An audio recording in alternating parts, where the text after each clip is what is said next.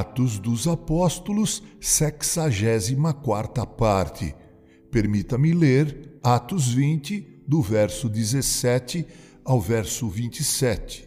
Demileto mandou Paulo a Éfeso chamar os presbíteros da igreja, e quando se encontraram com ele, disse-lhes: Vós bem sabeis como foi que me conduzi entre vós em todo o tempo, desde o primeiro dia em que entrei na Ásia, servindo ao Senhor com toda a humildade, lágrimas e provações que pelas ciladas dos judeus me sobrevieram, jamais deixando de vos anunciar coisa alguma proveitosa e de vô-la ensinar publicamente e também de casa em casa, testificando tanto a judeus como a gregos o arrependimento e a fé em nosso Senhor Jesus Cristo.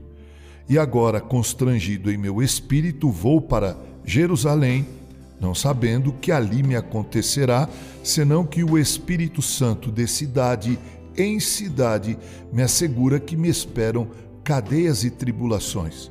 Porém, nada considero a vida preciosa para mim mesmo contanto que complete a minha carreira e o ministério que recebi do Senhor Jesus para testemunhar o Evangelho da graça de Deus. Agora, eu sei que todos vós, em cujo meio passei pregando o reino, não vereis mais o meu rosto. Portanto, eu vos protesto no dia de hoje que estou limpo do sangue de todos, porque jamais deixei de vos anunciar todo o desígnio de Deus. Aqui, Paulo, depois de ter saído de Éfeso, onde ficou por aproximadamente três anos pregando o Evangelho e doutrinando os convertidos, o apóstolo dos gentios se encontra com os presbíteros daquela igreja para lhes dirigir uma palavra de despedida e fazer-lhes um importante alerta. Primeiramente, destacamos o fato de que nessa igreja já havia um corpo de líderes, de oficiais os presbíteros. A Igreja de Cristo sempre é suprida por homens que se dedicam a instruí-la e administrá-la. Liderança capaz é importante para a saúde espiritual de uma igreja local.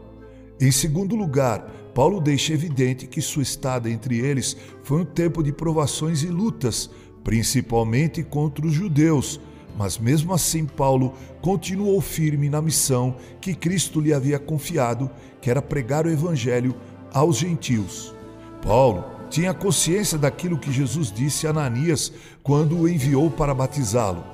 Mas o Senhor lhe disse: Vai, porque este é para mim um instrumento escolhido para levar o meu nome perante os gentios e reis, bem como perante os filhos de Israel pois eu lhe mostrarei quanto lhe importa sofrer pelo meu nome. Atos 9, 15 e 16. Bem, nós também sempre enfrentaremos oposição. O mundo odeia a luz e a verdade.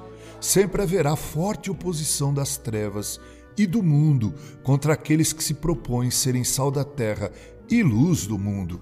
Jesus deixou evidente que viveríamos entre lobos, ávidos em nos devorar. Paulo demonstra nas palavras que dirige aos presbíteros da igreja de Éfeso plena consciência do seu chamado e ministério. Precisamos, a exemplo de Paulo, saber o que Deus quer de nós em seu reino. Em que área podemos e devemos servi-lo? Não podemos cruzar nossos braços. A obra de Deus reclama urgência. Paulo tinha consciência plena de que o tempo que passara em Éfeso havia sido totalmente vivido na dependência de Deus e pregado todo o desígnio de Deus a eles, sem exceção. Ele tinha consciência de que, se porventura houvesse incrédulos ali, ou alguns que se perderiam, o sangue destes não lhe seria requerido de suas mãos. Precisamos ter a mesma consciência de que aproveitamos todas as oportunidades para testemunharmos sem detença de Jesus e alertarmos a todos sobre o perigo da morte eterna. Mas Paulo disse algo que os deixou profundamente entristecidos. Ele disse que os efésios jamais veriam o seu rosto novamente. Veremos no próximo áudio o final deste diálogo de Paulo com os presbíteros da igreja de Éfeso quando se encontraram no porto de Mileto.